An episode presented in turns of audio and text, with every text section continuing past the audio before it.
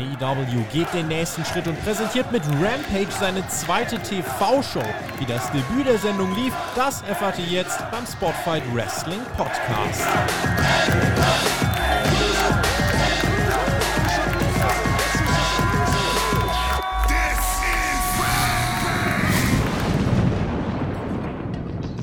Ist ja gut. Miro, hast ja recht. Samstag, Spotfight. Rampage Review. Das klingt gut. Deswegen machen wir es auch. Heute und nächsten Samstag gibt es den Rückblick zu den aktuellen Geschehnissen von AEW Rampage. Mein Name ist Tobias Enke und das war die große Debütshow aus Pittsburgh. Die noch größere Zweitshow aus Chicago, die gucken wir uns nächste Woche an. Wir sprechen drüber und geben euch einfach noch mehr zu hören. Gibt ja so wenig. Zweimal AEW heißt auch zweimal Thumbtack Jack, denn der ist heute wieder bei mir. Alex, hello again. Jawohl, wer sollte diese Review machen, wenn nicht Team TJT? TJT! Und ich bin natürlich mega hyped auf diese Review, auf diese Review zu AW Dynamite.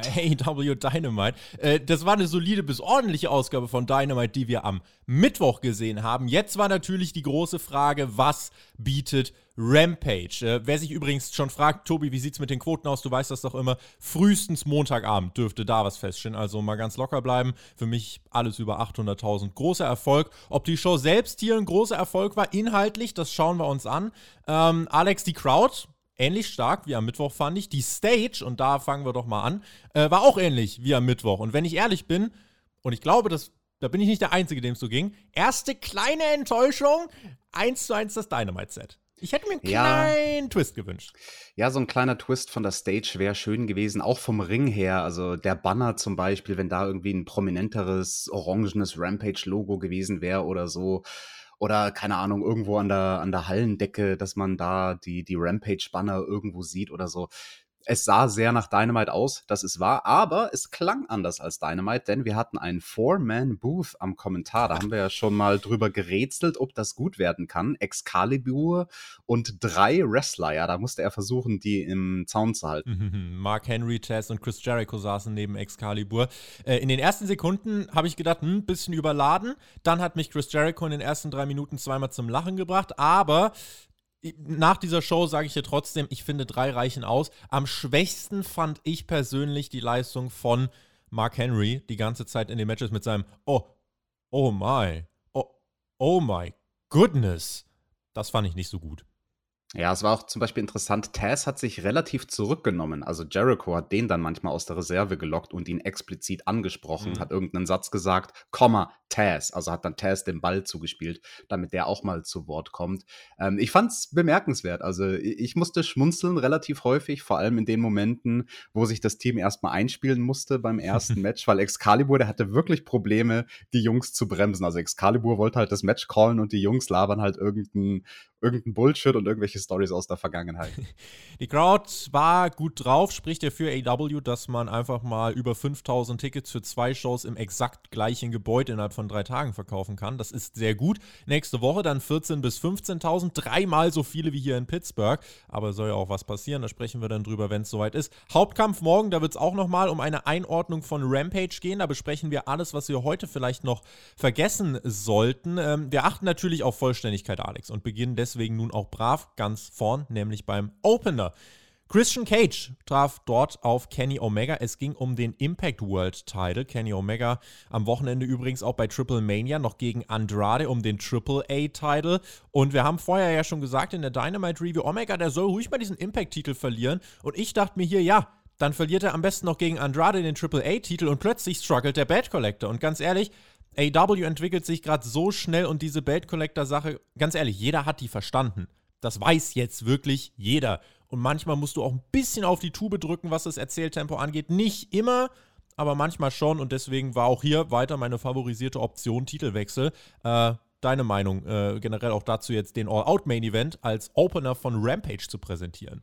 Habe ich schon in der Dynamite Review gesagt, ich finde das eine großartige Idee. Also da gibt man dem Publikum schon mal quasi den Main Event vom Pay-per-View zu sehen im Free TV. Also das muss man sich auf der Zunge zergehen lassen. Das ist auch relativ einzigartig von der Erzählweise, aber wegen der Sache mit den vielen Titeln von Kenny Omega bietet sich das halt an.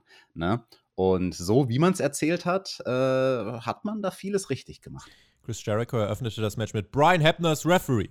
Gut, dass es nicht Earl Hebner ist, denn der war für mich bei WWE ein richtiger Pain in the Ass. Erste WWE-Erwähnung innerhalb der ersten fünf Minuten. Ich habe kurz mal überlegt, Rampage spielt ja auch darauf an, dass SmackDown-Zuschauer dann quasi bei TNT eine dritte Stunde Wrestling bekommen, die sie langfristig davon überzeugen soll, zu AEW zu switchen. Das wird auch eine der Fragen für Hauptkampf sein. Ähm, glaubst du, AEW wird diesen Approach hier weiter verfolgen und wie können sie den vor allem verfolgen? Ich habe zum Beispiel hier direkt zu Beginn des Matches gab es einen Mittelfinger von Christian Cage an Kenny Omega. Glaubst du, das soll auch so eine jugendfreiere Show werden und gerade vielleicht auch im Kontrast zu SmackDown? Ja, definitiv. Also ich glaube, dieser Mittelfinger von Christian Cage, den die Kamera auch explizit mit einem Zoom auf den Mittelfinger eingefangen hat, das sollte uns schon die Tonalität direkt zu Beginn der Show klar machen. Hey, das hier wird ein Produkt Rampage, eine Show, die ein bisschen mehr edgy ist, wo vielleicht auch krasserer Content stattfindet. Weiß ich nicht, vielleicht irgendwann wird es auch, keine Ahnung, zur Hardcore-Show oder dass hier und da mal ein krasses Hardcore-Match stattfindet. Der Sendeplatz ist spät am Freitagabend, ne? Also da ist natürlich bist du vom Content her ein bisschen äh, lockerer, was du bringen kannst. Mhm. Christian, ein Meister des Erzählens im Ring, finde, das hat er hier auch einmal mehr unter Beweis gestellt. Einfach mit so Kleinigkeiten holt er dich ins Match. Der muss nicht spektakulär durch die Gegend fliegen und Flips und Flops machen. Sahen während des Matches Chris Statlander und die Varsity Blondes im Publikum sitzen, weil warum nicht? Ich mochte Orange das, Cassidy auch. Orange Cassidy saß neben Statlander, korrekt. Ich mochte das Pacing von dem Match. Christian dominierte im Mittelteil. Kenny konterte dann einen Spear mit einem V-Trigger, Powerbomb, V-Trigger hinterher. Ein Raun geht durch die Arena. Eins, zwei. Kickout. Da gab es richtig coole Kontersequenzen. Spear von Christian ebenfalls Kickout. Das hatte die Leute dann. Hat einfach Spaß gemacht, sich das anzugucken. Wir bekommen das ja in einigen Wochen dann nochmal, also das im Hinterkopf behalten. AW zeigt Matches ja selten doppelt, aber hier in dem Fall bin ich, um das auch nochmal zu sagen, auch bei dir, dass es funktioniert hat, um mich heiß zu machen.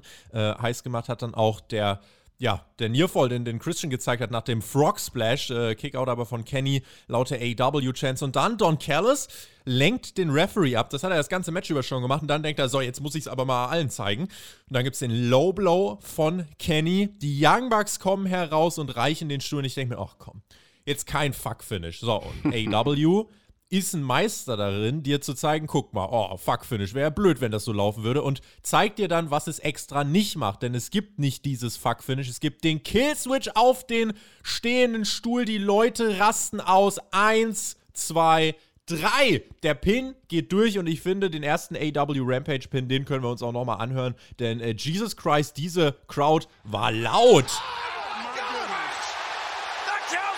Oh, he's got it. Oh, he's got it. Oh, he's got it. He's got it. Oh, my goodness. War gut was los, Alex. Yes, da hatten wir einen neuen Champion, zumindest einen neuen Impact Champion mit Christian. Und dieser Finishing Spot, der war schon krass. Also, ähm, der yeah. Finishing Spot, der war schon krass mit dem Killswitch auf den aufgeklappten Stuhl. Da habe ich mich gefragt, warum ist denn da vorher keiner drauf gekommen, das zu machen? Also habe ich jetzt zum ersten Mal gesehen in seiner Karriere. Kannst du dich daran erinnern? Ne? Ja. Kannst du dich daran erinnern, dass er den Spot so schon mal gemacht hat, auf einen aufgeklappten Stuhl? Eigentlich immer auf einen liegenden Stuhl oder liegenden Gürtel oder irgend sowas. Ne? Ja, und Kenny hat das halt auch richtig geil gesellt. Ne? Ja. Also Kenny hing dann so für einen Moment in der Luft. Also hat das halt wirklich schön aufs Gesicht geschluckt, diesen Spot. und äh, das war schon cool. Das war cool gemacht. Christian, ja, Mai hat halt ein bisschen geschummelt. Äh, das ist durchaus in Ordnung. Man gibt den Leuten das Fuck-Finish nicht, ne? Und wir haben den großen Titelwechsel. Das ist natürlich eine interessante Story. Ne? Der Herausforderer, der beim Pay-per-view um den AEW-Title antreten wird, der hat jetzt schon mal einen Sieg in der Tasche gegen Kenny Omega. Und wir, die Zuschauer, haben gesehen, hey, die beiden Jungs, die haben richtig gute Chemie.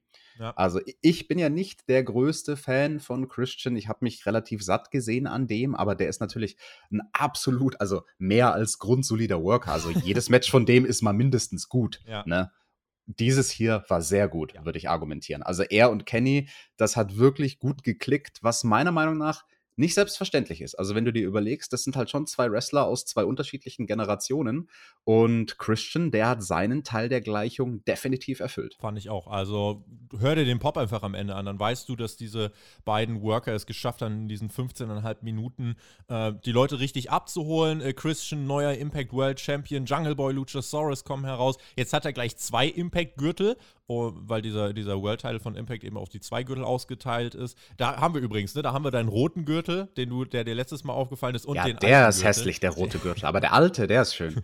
Spannung für All Out. Ich finde smartes Booking. Ähm, und ganz ehrlich, macht den Haken an den Belt Collector. So hart es klingt, es soll jetzt ruhig mal äh, dann so sein, dass äh, Kenny auch gegen Andrade struggelt. Und dann hast du richtig Spannung für All Out. Plötzlich ist da nämlich in diesem Main Event, wo alle gesagt haben, ja gut, Fokus liegt da auf anderen Sachen. Plötzlich ist da Würze drin. Plötzlich kannst du den Leuten Glauben machen, oh, der Christian, stell dir mal vor, der, der gewinnt jetzt auch den World Title und AW und gibt in den letzten Run rein vom visuellen her würde dann Christian beim Pay-per-View in dem Szenario, wenn Andrade auch den einen Titel noch gewinnt in Mexiko, würde Christian mit mehr Titeln beim Pay-per-View rauskommen als Kenny. Wahrscheinlich, ja, das wäre natürlich auch ein geiles Bild. Äh, für Kenny ist dann alles auf dem Spiel. Insofern äh, ein starker Rampage-Opener, für mich eine ganz klare Schauempfehlung. Äh, guckt euch das unbedingt an. Die Energie der Crowd, die Match-Story, der Ausgang, das war richtig, richtig nice. Und wir haben mhm. dann Backstage das Ganze nochmal kurz aufgearbeitet. Denn Mark Henry stand dort, interviewte Christian, der feierte mit dem Jungle Boy und dem Luchasaurus. Ganz hinten stand Orange Cassidy in der Ecke. Was hat ja. denn der da gemacht? Ja, der hat auch mitgefeiert. Der ist schnell da vom Ring, wo der ja saß, ist er Backstage gerannt, mehr oder weniger, und der hat dann auch äh, gefeiert. Wie feiert man richtig? Alex, wie feiert man gebührend einen Titelgewinn? Was braucht's da? Hände und Hosentaschen. Und wie wär's mit? Na, na, na. Oh. Na, na, na. Das brauchst du aber, mein Lieber. Und genau das hatten sie auch da hinten. Christian äh, hat Kenny overgebracht, als er trotzdem Backstage gefeiert hat, gesagt, ey, das war richtig harte Arbeit, diesen Titel zu gewinnen. Und Kenny ist halt auch einfach mal ein starker Typ.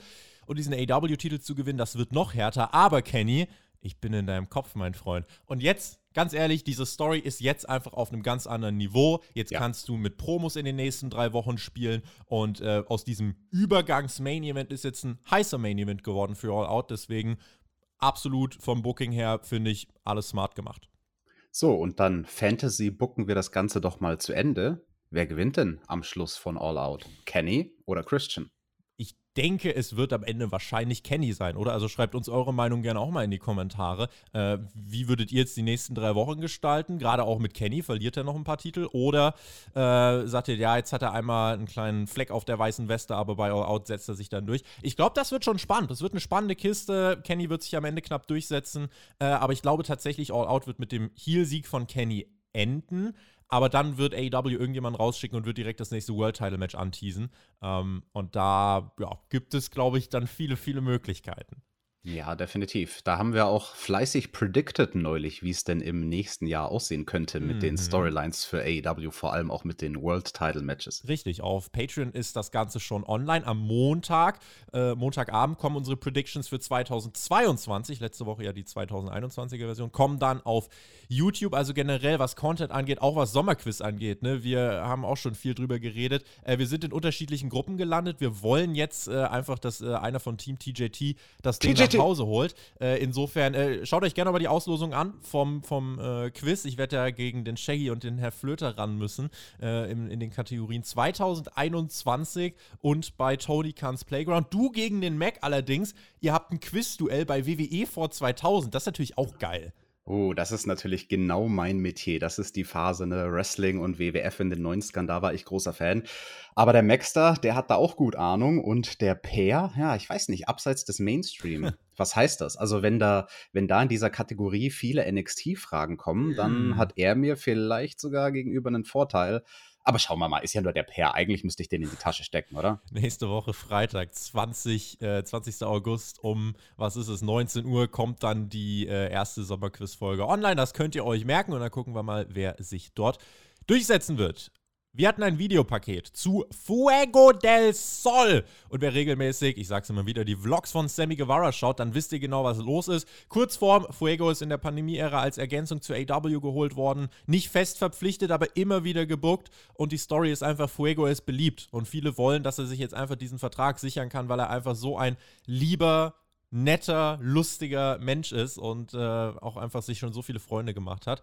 Und Fuego wurde dann hier rausgeschickt. Ja, sein Trademark-Move ist der Tornado DDT. Es wird das größte Match seiner Karriere und er traf auf God's Favorite Champion, den Mann, den ihr im Intro gehört habt, Miro. Und dieser Typ ist ein Tier als TNT-Champion. Alle Kritiker verstummt. Alex, wer sagt jetzt eigentlich noch, ja, das war ein unnötiger Ex-WWEler, den AEW verpflichtet hat? Also bei Miro ist der komplette Turnaround halt geschafft. Ja, also Miro hat AEW wirklich erfolgreich nach oben gezogen. Auch das Theme, was sie eben komponiert haben, das funktioniert sehr, sehr gut. Also ja. das ist sehr episch und auch wie er da langsam rauskommt. Ne? Er nimmt sich seine Zeit. Das hat er gelernt jetzt mit seinen ja, Jahren von Karriereerfahrung. Er, er kann sich Zeit lassen. Ja. Er ist ein guter etablierter Champion bei AW, Fuego del Sol.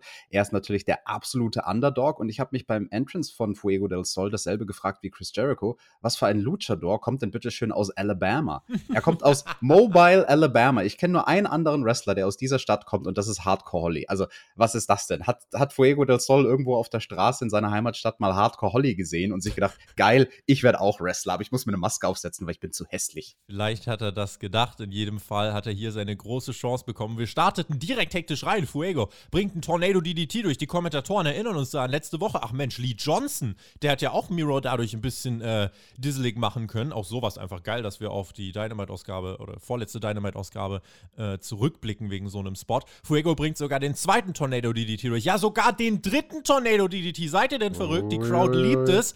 Aber wenn hier jemand auskicken darf, dann Miro. Und Miro macht dann einfach, Miro einfach bulgarischer Lesnar. Nimmt Fuego, zermatscht den Mann, aber aufs übelste, Game Over und innerhalb kürzester Zeit bricht er Fuego einfach in zwei. Und ganz ehrlich, ey, für das, was es sein sollte, Miro wirkt wie ein krasser Dude. Fuego ist over, obwohl er hier verliert. Das ist doch, also weiß nicht, für das, was es sein soll, ist das doch so genau richtig. Absolut. Also Miro hat mal ordentlich Matschka gemacht und Fuego del Sol hat seine paar Spots bekommen und ja, da profitieren beide davon. Beide gehen als größere Stars aus diesem Match, als sie reingegangen sind. Aber natürlich leider für Fuego del Sol war ja auch die Stipulation, nur wenn er das Match gewinnt, dann kriegt er einen Vertrag bei AEW, dass er dort auch Vollzeit antreten darf. Ja, hat nicht geklappt, dann sehen wir den halt nicht mehr. Miro zerriss dann den AEW-Vertrag von Fuego auch und ehrte seinen Gurt. Ganz ehrlich, fand ich gut und ich habe dann schon gedacht, boah, schade für Fuego. Dann ging es in die Werbung, er kam wieder und Fuego war dann da im Ring und war schon, ach, saß dann da, war ein bisschen niedergeschlagen. Die Crowd aber steht auf, motiviert ihn, ey, Fuego trotzdem, ey, alles Gute, hast du richtig nice gemacht. Und dann ertönt nach dem, nach dem Match die Musik von Sammy Guevara und er kommt heraus mit Tony Khan und die beiden umarmen sich und Sammy hat ein absolutes Grinselächeln drauf und macht sich auf den Weg zum Ring und hat selber was in der Hand. Und Sammy meint, wie groß bist du? 1,50 oder so? Ganz ehrlich, egal. Die Leute, die lieben dich. Es gibt laute Fuego-Chants. Und du weißt, Fuego, wie viele Leute dich hier gern haben, auch Backstage. Und Tony wollte, dass ich hier rauskomme als sein allerbester Freund Fuego. Und dann blieb Sammy kurz mal die Spucke weg, weil er selber emotional angefasst war. Du bist all elite. Und alles, was danach kam, ehrliche, herzliche Emotionen. Fuego bekommt ganz glasige Augen. Ich glaube, das ist so ein Segment, wo man es ihm wahrscheinlich vorher gar nicht gesagt hat. So hat er reagiert. Und dann blenden die eine Matchgrafik von den Young Bucks ein. Lass den Moment doch wirken! Ja, die eine Sache, die AW bei Dynamite oft falsch macht, unsere Zuhörer kritisieren das auch immer mehr und mehr in den Zu Kommentaren. Recht sie gehen oft sehr schnell weg von Momenten und lassen Momente nicht so lange wirken. Und das wäre halt schon einer gewesen. Also zehn Sekunden mehr, zehn Sekunden Fernsehzeit kann manchmal sehr, sehr kostbar sein, einfach um diese Emotion zu verkaufen. Und sowas halt so ein bisschen Nebenprodukt. Ah ja, er hat einen Vertrag gekriegt und im nächsten Match passiert dieses und jenes. Das fand ich auch schade. Ähm, ja, zur Verpflichtung von Fuego del Sol als Vollzeitmitglied im Kader von AW.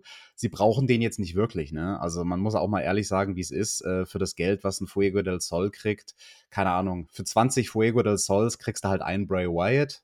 Brauchst du den, den Luchador dann, der halt sehr generisch ist? Evo West. Brauchst du Bray Wyatt, ist natürlich die andere Frage. Ich habe mir gedacht, weil ich habe mir natürlich auch die Frage gestellt, braucht man das? Äh, es war ein schöner Moment nach dem Match, gerade wenn die Geschichte von Fuego, wenn man sich die jetzt anschaut bei AEW, ist das, äh, ist das schon schön erzählt. Auf Twitter hat mir äh, Metal Maniac äh, hat mir dort geschrieben, die komplette Geschichte mit Fuego fühlt sich einfach an wie die Story von einem My Career Mode in einem Videospiel.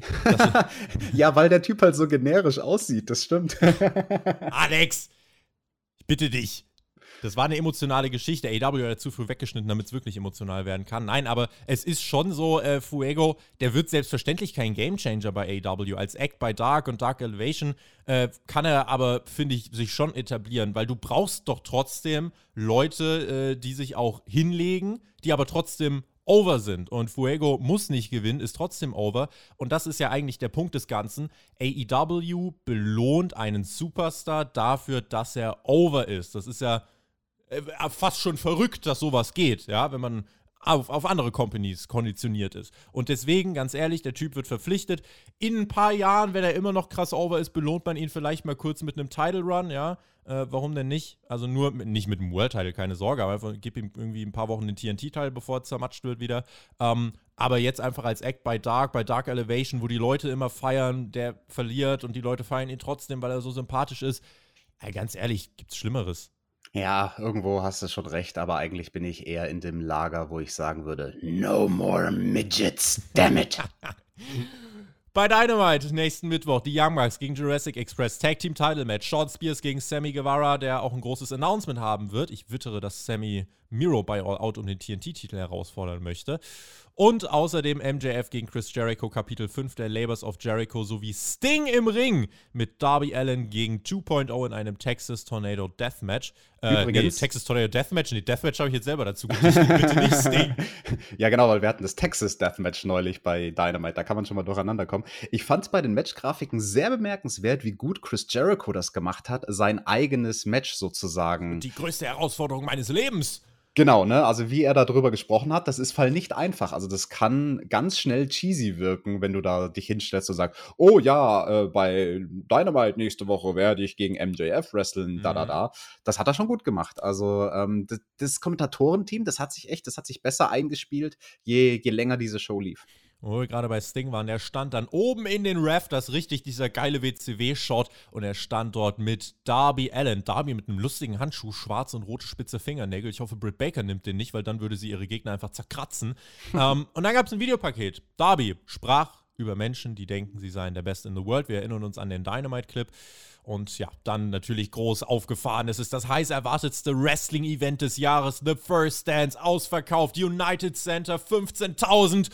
Und ich habe mir gedacht, wie sagt man, dass CM Punk auftreten wird, ohne zu sagen, dass CM Punk auftreten wird? So, Alex, es gibt keine ja. Ausreden mehr. Und nächste Woche hat hier auch jeder Rampage-Review Hörpflicht. Ja, ja, also ich, ich war mir ja im Voraus immer noch nicht sicher, ob nächste Woche wirklich das große Debüt anstehen soll. Ich spoiler mal so viel. Ne? Am Ende von, von Dynamite nach dem Damentitelmatch, da hatten wir es dann, das große Debüt. Wo sind eigentlich die Hater? Vor dem Main Event gab's, äh, ja, ich dachte kurz einen Podcast. Wir, wir hatten wie bei unseren Pay-Per-View-Reviews hatten wir so eine Dreieransicht. Mark Henry in der Mitte, Red Velvet rechts, Britt Baker links. Die Frauen haben nochmal ihr Match gehypt. Velvet wurde schon bei ihrer Promo aus der Halle gepfiffen und Britt meinte, mein Main Event, meine Leute, mein Titel, meine Stadt meine City, meine Hood, mein Blog. Und dann gab's dann mal, äh, ja, dann dachte ich, es kommt noch mal ein Videopaket, aber nein, wir waren dann äh, beim Main Event. Der Heel mhm. des Jahres war da, Alex, Red Velvet. Ja, Red Velvet, die wurde ordentlich ausgebuht, aber bevor wir zu dem eigentlichen Match kommen, nochmal ganz kurz zu dieser Art von Segment mit Mark Henry da, der die beiden quasi interviewt hat, also mit drei äh, Bildern sozusagen, drei geteiltes Bild. Und das fand ich ziemlich cool. Also das war relativ sportlastig, ne? Also beide Damen vor ihrem Match sozusagen in ihrer jeweiligen Umkleidekabine und Mark Henry irgendwo anders an irgendeinem neutralen Ort und stellt ihnen halt Fragen. Ähm, fand ich ein interessantes Stilmittel. Habe ich jetzt so noch nicht gesehen bei Dynamite. Also, das fand ich cool, dass Rampage da was Eigenes macht und dadurch irgendwie, finde ich, ein bisschen ja, sportlastiger ausgesehen hat. Ich hätte tatsächlich ein Videopaket bevorzugt. Äh, mir hat das jetzt nicht so viel gegeben, weil im Endeffekt, es war auch, glaube ich, zwischendurch ein paar Mal geschnitten äh, und ja, die Antworten waren halt dann auch ein bisschen 0815, aber ja, äh, Main Event, also Britt Baker gegen Red Velvet. Hier, für solche Matches könnt ihr Amy Sakura zurückholen, damit die ausgebuht wird, ja? Und jetzt hört auf, mich mit Tweets zu markieren, dass die Vollzeit zu AW kommt. Ich hab's begriffen. Es reicht Amy, jetzt auch. Amy Sakura ist doch jetzt aber All Elite. Ja, eben, das will ich gar nicht. Deswegen hätte die hier weggesquasht werden können. Dann hätten wir der ihren Vertrag zerreißen können. Britt Baker bekam für ihren Entrance natürlich wieder einen riesigen Pop. AW ist an dem Punkt, dass sie Frauen in, das, in den Main Event einer neuen TV-Show stellen können. Also wer jetzt behauptet, die Division ist am Boden, äh, der darf das sagen, aber der liegt halt auch einfach falsch. Es gab dann direkt den Ringgong, es ging los. Ich hätte hier ganz gern gesehen, Alex, wie die sich erstmal noch ein bisschen anschauen und die Crowd richtig bespielen und die Krach machen lassen. Denn wenn die Crowd dich so feiert, wissen wir mhm. eigentlich seit, keine Ahnung, Hogan gegen, äh, gegen The Rock damals. Und nein, Red Velvet und Britt Baker sind nicht Hulk Hogan und The Rock. Aber wenn laute Reaktionen aus dem Publikum kommen, ohne dass du was machst, kannst du dich auch erstmal in die Mitte stellen Kannst dich Ja. angucken und die Leute feiern lassen. Ganz genau, aber das ist eine Lektion, das dauert viele Jahre. Also als Aktiver im Ring, bis du das verstanden hast. Deswegen, Miro ist das perfekte Gegenbeispiel. Ne? Der hat jetzt einige Jahre Erfahrung auf dem Buckel von WWE und der hat verstanden, hey, ich kann das Tempo runterschrauben. Solange die Leute reagieren, ohne dass ich wirklich was mache, muss ich nichts machen. Ich kann es aus meiner eigenen Karriere sagen, mich selbst. Ich glaube, mich hat das sechs oder sieben Jahre gekostet, bis ich wirklich verstanden habe, ah, Moment, manchmal ist weniger mehr. Und ja, an dem Punkt sind Britt Baker und Red Velvet noch nicht. Es sind noch keine Veteraninnen, noch keine Ringfuchse, Füchse, Füchsinnen. Fuchserinos. Aber gut genug für den Main Event von Rampage. Das auf jeden Fall. Ähm, wir hatten relativ früh zu Beginn Velvet, die den Arm von Britney in den Fokus nahm. Die kam aber zurück. Rebel griff ein, also absolute Heal-Aktion, aber das Publikum hat es halt gefeiert. Was? Rebel griff ein, habe ich nicht gesehen. Ja, das, äh, na, Paul Turner hat es auch nicht gesehen, weil er blind ist. Chris Statlander saß im Publikum, die könnte, glaube ich, bei All Out äh, Brit um den Titel herausfordern. Äh, natürlich vorausgesetzt, Frau äh, DMD gewinnt hier. Erstmal wurde aber ihr Handschuh dann von Velvet ausgezogen. Reba war außer sich, bekam den Handschuh ins Gesicht gelatzt. Ins Gesicht! Ein Roller von Brit, eins, zwei, Kickout. Und Referee Paul Turner hatte dann genug. Turtle zum Heel und hat Reba aus der Halle geworfen. Die Leute waren erbost. Es gab einen Superkick von Velvet, Moonsault hinterher. Auch da der Kickout. Die Crowd war dann bei den Nearfalls. Aber finde ich nicht so heiß wie zum Beispiel beim Opener, weil hier jeder schon genau wusste, es wird eine Titelverteidigung geben. Aber Trotzdem waren sie sauer, als Velvet dann plötzlich anfängt, Britt Baker den Finisher wegzunehmen und selbst den Lockjaw ansetzen will. Aber Baker kontert, ihr Arm ist allerdings weiter zertrümmert. Was macht Frau Zahnärztin dann also? Oh, ist sie Zahnärztin? Äh, Mhm. Sie rollt sich auf die andere Seite und äh, steckt ihren anderen Arm eben der Patientin in den Mund. Das mit der, äh, ja, scheint mit der linken Hand genauso gut zu gehen wie mit der rechten. Also ich weiß nicht, ob ich mit meiner linken genauso gut bin wie mit meiner rechten, aber muss ich auch nicht sein. Britt Baker verteidigt, Velvet klopft ab äh, und Britt, ja, weil sie smart ist und weil sie over ist, verteidigt sie ihren Titel, gewinnt in einem, na, wie ich fand, insgesamt soliden Main Event und verteidigt ihren Titel. Ja, ist ein okayer Main Event. Ne? War nicht auf dem Level von Sascha Banks gegen Bianca Belair, aber es war gut genug. Ich glaube, das trifft's. Also, man hat hier ein bisschen mit Smoke and Mirrors, also mit der Overness von Britt Baker, konnte man recht gut kaschieren, dass das Match halt jetzt an sich rein vom technischen her, es war kein Must-See, aber wie gesagt, es war auch nicht schlecht. Ähm, was ist mir handwerklich aufgefallen? Zwei kleine Details. Äh, Red Velvet hat einmal so einen Spinning Kick gemacht, also vom Bewegungsablauf ein bisschen ähnlich wie die Black Mass von Tommy End, wo Britt Baker auf den Knien war und Britt Baker sollte das dann ducken, hat sie auch geduckt. Aber Red Velvet hat halt falsch gezielt. Also Red Velvet hat so gezielt mit ihrem Spinning Kick, dass selbst wenn Britt Baker sich nicht geduckt hätte, der Kick trotzdem nicht getroffen hätte. Mhm. Sowas hasse ich. Also, das ist so ein Paradebeispiel, woran du siehst, dass jemand noch relativ grün ist, weil sowas dauert zwei, drei Jahre. Also, bis du das aus deinem System rauskriegst, das ist der klassische Rookie-Fehler. Allen voran zum Beispiel bei einer Clothesline. Da siehst du es im Training immer wieder, wenn Leute einen Spot machen, Clothesline und der Gegner soll es ducken und dann zielen sie mit der Clothesline aber schon über den Kopf, bevor der Gegner jemals mit dem Ducken anfängt. Also, dass, dass man gar nicht treffen könnte Mhm. mit seiner Aktion. Ähm, gut, sei es drum. Dafür hat mich dann Britt Baker an einer Stelle sehr überrascht, weil sie hat dann so einen ähm, Einroller quasi gemacht am Boden. Der hat nicht ganz funktioniert und sie hatte dann die Geistesgegenwart, einfach weiter durchzurollen, also quasi nochmal eine Rolle hinzuzufügen, sodass sie dann ihre Gegnerin richtig gecradelt hatte in so einer Art äh, Crucifix Mhm. mit den Armen und Beinen. Ähm, das hat mich überrascht. Das hat mich überrascht, dass sie da den Fuck-up so elegant verwandeln konnte. Ich glaube, das ist gar nicht groß aufgefallen, dass da was äh, verpatzt war. Ja. Und ja, also Siegerin geht natürlich in Ordnung, ne? Kann gar nicht anders sein. Britt Baker, sie muss in Britsburg den Titel verteidigen. Ja, und dann, Tobi, war es Zeit für das große Debüt, auf das wir alle gewartet haben. Ja. Nach dem Match geht nämlich die Attacke weiter. Neckbreaker gegen Velvet, bis Chris Statlander den Save macht. Es soll dann nämlich eigentlich einen Curbstomp gegen Velvet auf den Gurt geben. Aber es gibt Hilfe von einer blonden Frau, die keiner kennt, bis Excalibur uns sagt, da, das ist doch Jamie Hater. Die macht den Save. Und das war Britt Bakers angekündigte Verstärkung von vor ein paar Wochen, wenn ihr euch erinnert. Die Crowd kennt Hater nicht, aber sie hat Baker geholfen, also finden sie es an sich erstmal ganz okay. Und dann gibt es doch noch den Curbstomp auf den Titel gegen Velvet von Baker. High Five mit Hater und damit endet diese Ausgabe. Alex, ich hoffe, AEW hat jetzt hier nicht drauf spekuliert, dass die Crowd äh, als Hater sich da entblößt, äh, dass sie da sagen, ist das Jamie Hater? Äh, Ich hoffe, denen war bewusst, dass diese Frau jetzt keiner mehr auf dem Zettel hat, nachdem sie da 2019, glaube ich, bei AEW noch rumgehüpft ist. Genau, also in den Anfangstagen von AW ist sie da rumgehüpft, dann war Pandemie, dann war es natürlich als Britin ein bisschen schwierig, schrägstrich unmöglich, einzureisen in den USA. Jetzt ist Jamie Hater wieder da mit einem neuen Look. Ja, sie sieht im Prinzip aus wie Gigi Dolan, also von, von, A, von NXT meine ich, ähm, die Ex-Frau von, von Darby Allen. Also ich weiß nicht, ob sie inzwischen schon geschieden sind, aber auf jeden Fall die Ex-Partnerin, mhm. ähm, die ja auch, also es ist gar nicht blond, es ist mehr so ein ins Orange gehende, äh, ohne jetzt, dass man aussieht wie, keine Ahnung, Becky Lynch von der Haarfarbe her. Gut, dass wir Haarfarben analysieren. Es passt zum Rampage-Logo, na, wobei nicht ganz. Sie haben sich gedacht, wir haben ein orangenes Logo, da brauchen wir jemanden mit orangenen Haaren. Das finde ich sehr, sehr schön. Ja, ja, ähm, ja, Jamie Hater ist da. Fürs Publikum war es halt schwierig zu verstehen, wer das ist. Ne? Also das, das ist schwierig. Wie setzt du sowas um, wenn niemand am Mikrofon arbeitet? Ne? Also ich weiß nicht, ob es eine bessere Reaktion gezogen hätte. Wahrscheinlich nicht, wenn Britt Baker sich das Mikro geschnappt hätte und gesagt hätte, haha, nee. ich hab's euch ja gesagt. Hier ist meine groß angekündigte Unterstützung. Jamie Hater. Und nee. also selbst wenn die Leute den Namen hören in der Halle, hätten die sich trotzdem gedacht, äh, äh, wo ist CM Punk?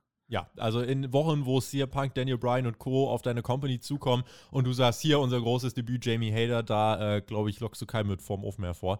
Deswegen, ähm, ja, war jetzt auch so kein großer Bang zum Ende dieser Ausgabe. Die Quintessenz einfach, Baker hat Verstärkung geholt, die sie eigentlich gar nicht braucht äh, und verteidigt ihren Titel äh, hier im Main Event von AEW Rampage, weil äh, das einfach die einzige richtige Entscheidung ist. Crowd feiert sie und das ist auch gut so. Ähm, hätte ich jetzt hat eine gute Länge gehabt und hätte nicht viel länger gehen müssen. Ja, böse Zungen werden behaupten, vielleicht hätte es sogar noch ein bisschen kürzer sein dürfen, aber mit zehnhalb Minuten war es zum Beispiel schon fünf Minuten kürzer als der Opener. Ähm, ja, und damit würde ich sagen, kommen wir zum Fazit, Alex. Was machen wir aus AW Rampage? Ist das der Aufbruch in eine ja, neue Ära? Ist AW jetzt einen großen Schritt vorangegangen? Wie hast du die Debütausgabe von Rampage gesehen? Ja, gut, was heißt neue Ära? Es ist halt ein anderes Produkt als Dynamite. Ne, das offensichtlich ist es kürzer. Es hat nur die halbe Sendezeit, es ist eine Stunde lang und es ist Wrestling-lastiger. Ne? Also, wir hatten zwischen den Matches dann schon kurze Segmente. Ne? Das mit dem Interview von den Damen vor dem Main Event. Bei Fuego del Sol, da hatten wir den Videoeinspieler. Und Darby Allen haben wir zwischendrin auch nochmal gesehen mit Sting zusammen. Ähm, also man lockert es auf, aber der Wrestling-Anteil war schon sehr groß. Also ich weiß nicht, in Prozent, irgendwie, keine Ahnung, 75 Prozent Wrestling-Anteil oder 12 so. 12 plus 15 Minuten, kannst du rechnen, sind äh, 12 und 15, 20, 27, sind nicht mal 50 Prozent der Show. Also der Sendezeit. Ja, aber dann nimm die Netto-Sendezeit ohne die Werbung und dann schaut schon wieder anders aus. also es wurde trotzdem viel gerestelt bei der Show, mehr als bei Dynamite. Das finde ich gut. Ähm, ich denke, das ist eine gute Art Produkt für einen Freitagabend. Ne? Das ist halt so, das meine ich jetzt gar nicht böse. Sendezeit bedingt so eine Absacker-Show. Ne? Es ist Freitagabend, boah, was mache ich jetzt? Ich bin US-Amerikaner, ich bin nach einer Arbeitswoche müde, ich sepp noch ein bisschen durch die Kanäle. Cool, da kriege ich Action. Ne? Mehr Action sogar noch als bei Dynamite. Ich finde, das hat eine Daseinsberechtigung. Die Strategie hast du am Anfang angesprochen, ne? die ist natürlich recht deutlich zu versuchen, von, von SmackDown WWE-Zuschauer rüberzuziehen zum anderen Sender zu AEW, um die dann vielleicht dann sogar noch mal zum Mittwoch rüberzuziehen zu Dynamite das funktioniert durch Action besser als durch Storylines. Von daher, also kann ich da nichts kritisieren an der Art, wie die Show aufgebaut wurde. Und sie hatte ja eben, wie gesagt, dieses eine sportmäßige Segment mit dem Mark Henry-Interview mit den beiden Kontrahentinnen, die er interviewt hat. Das fand ich cool. Also in so eine Richtung dürften die gerne gehen. Also ich würde mir wünschen, dass Rampage so eine Mischung ist, bisschen sportlicher als bei Dynamite, auch mit den Rankings und so, da könnte man bestimmt noch mehr machen und dann von mir aus sollen sie ab und zu mal ein bisschen Hardcore reinmischen. Dann ist das doch eine coole Action-Show. Das würde ich mir auch wünschen. Mein Fazit, das habe ich aber nicht gesehen. Ähm, für mich war diese Ausgabe von Rampage ein vom Look her Dynamite in Orange das erste Match natürlich richtig stark, aber es wird jetzt nicht äh, auf einer wöchentlichen Basis äh, große Titelwechsel geben. Der Miro Squash war gut, Fuego bekommt, einen, äh, ja, bekommt einfach den Vertrag, das ist auch ein schöner Moment. Der Main Event war solide, also insgesamt eine gute, einstündige Wrestling-Show. Das kann man definitiv so festhalten. Der Hype für nächste Woche ist bei mir auch da, aber das hat tatsächlich weniger mit dem neuen Format zu tun. Für mich ist das einfach nur das anbahnende Debüt von CM Punk. Denn Rampage selbst ich muss schon fragen, also auch der sportliche Ansatz, ich sehe den hier nicht so. Für mich ist das tatsächlich einfach eine. Ich sehe hier langfristig, dass das sich in eine Richtung Dark Plus, Dark Elevation Plus äh, verändern wird, denn wo ist wirklich der große Unterschied zu Dynamite, außer dass es halt äh, eine Stunde kürzer ist. Aber trotzdem ist es jetzt, ähm, ja, es ist einfach eine gekürzte Version, finde ich, fast von Dynamite, mit äh, vielleicht ein bisschen mehr Matchzeit langfristig. Muss man gucken, ob sich das auch wirklich so durchsetzen wird. Ich denke tatsächlich, das hier wird einfach so eine Form von Dark, dass es quasi hier die Aufbausiege für Cody, Moxley und Co. gibt. Ähm, dass es da sicher auch mal gute Matches gibt, äh, auch sehr gute Matches gibt, aber die gibt es ja bei Dark und Dark Elevation auch. Aber ich glaube tatsächlich, weiß nicht, wenn es hier ein paar Wochen sowas gibt wie Blade gegen Wheeler Yuda, dann ist es wirklich nur noch Dark. Äh, so ist es jetzt quasi Dark Plus. Es ist nicht ganz auf Dynamite-Niveau, äh, finde ich. Es ist halt, äh, ja, trotzdem jetzt kein so krasser Gamechanger, wie es vielleicht einige gedacht haben. Das geht eben schon damit los. Es ist halt eigentlich, ähm, es soll ja meistens auch einfach im Rahmen von Dynamite noch mit aufgezeichnet werden, ja, mit einem Taping. Und das ist schon so der erste, der erste Indikator, wo ich sehe, okay, es ist einfach nur so ein verlängerter Arm von Dynamite, um die Leute langfristig aber trotzdem auf die A-Show Dynamite zu lenken. Und ich glaube, das äh, ist einfach mein Haupteindruck, den ich hier bekommen werde. Rampage ist nicht auf dem Niveau von Dynamite, auch wenn Tony Khan uns das die ganze Zeit erzählen möchte. Nein, Dynamite ist weiter die Show, die man schauen muss. Und wer am Freitagabend eben noch Lust auf eine dritte Stunde hat, auf eine leicht verdaubare, einstündige, gute Wrestling-TV-Show, der darf, äh, der darf Rampage gucken. Diese Show hat mir trotzdem Spaß gemacht. Äh, ich bereue das natürlich nicht und bin gespannt auf eure Meinungen in den Kommentaren, Alex. Mensch, Tobi, da bist du ja pessimistischer, als ich vielleicht vermutet hätte.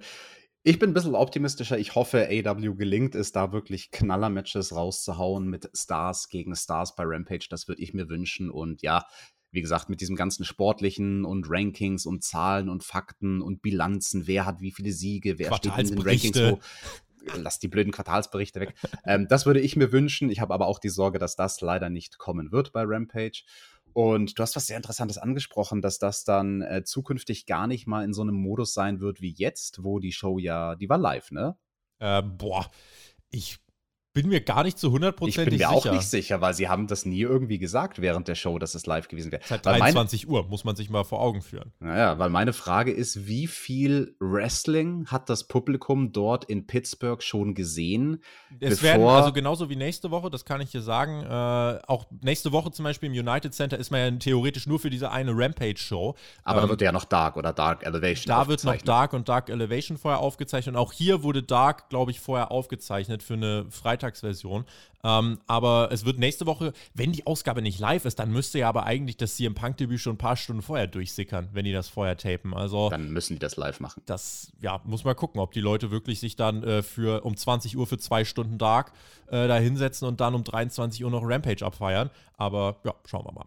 Das ist die große Gefahr, die ich dort sehe. Also für das Live-Publikum. Es wird aber nicht halt, immer live sein. Sonst in der Regel soll ja, es tatsächlich am Mittwoch mitgetaped werden. Wie auch immer, für, ich meine für das Publikum in der Halle. So ja. meine ich das. Für das Publikum in der Halle bei Rampage ist es zukünftig durchaus eine Challenge, dass die vielleicht schon müde sind, weil sie zu viel Wrestling am Stück vorher gesehen haben. Also da muss man auch vorsichtig sein, das Publikum nicht auszubrennen. Bin gespannt, ob die dann in manchen Wochen einfach Dark, Dark Elevation, Dynamite und Rampage tapen, weil dann ist Rampage, wenn es ganz am Ende kommt, also das ist ja schlimmer als eine 7-Stunden-WrestleMania, dann Jesus Christ. Damit wir keinen 7-Stunden-Podcast machen, mal wieder den Deckel drauf. Ende aus, Smackdown-Review hören, Freunde. Morgen dann auch Hauptkampf, gibt's heute schon auf Patreon und dann selbstverständlich das Sommerquiz, was ansteht. Eine volle Woche ab Montag gibt es in den nächsten zwei Wochen für alle Patreon-Supporter 23 neue Uploads. Für alle, die äh, nicht auf Patreon sind, gibt es trotzdem mindestens einen neuen äh, Upload pro Tag. Also, wenn der Wrestling-Sommer nicht heiß wird, an uns lag es nicht. In diesem Sinne, GW genießt Wrestling. Alex, du kannst die Leute in ein schönes Wochenende schicken und den Deckel drauf machen. Macht's gut. Ciao. Ihr lieben Leute, wenn euch diese Rampage-Review gefallen hat, dann zeigt uns das doch bitte, indem ihr einen Daumen nach oben da lasst, weil noch sind wir uns, das sagen wir ganz ehrlich, nicht sicher, ob wir in Zukunft dauerhaft Rampage-Reviews machen werden oder nicht. Das steht aktuell so ein bisschen 50-50, hängt davon ab, wie sich die Show entwickelt. Aber wenn wir sehen, dass die Reviews geklickt werden und dass sie auch geliked werden, dann erhöht das definitiv die Chance. Also tut euch selbst den Gefallen, wenn es euch gefallen hat. Lasst bitte den Daumen nach oben da. Seid fleißig in den Kommentaren, sagt uns, was ihr davon gehalten habt von dieser Show. Und in diesem Sinne wünsche ich euch noch ein schönes Wochenende. Genießt Wrestling.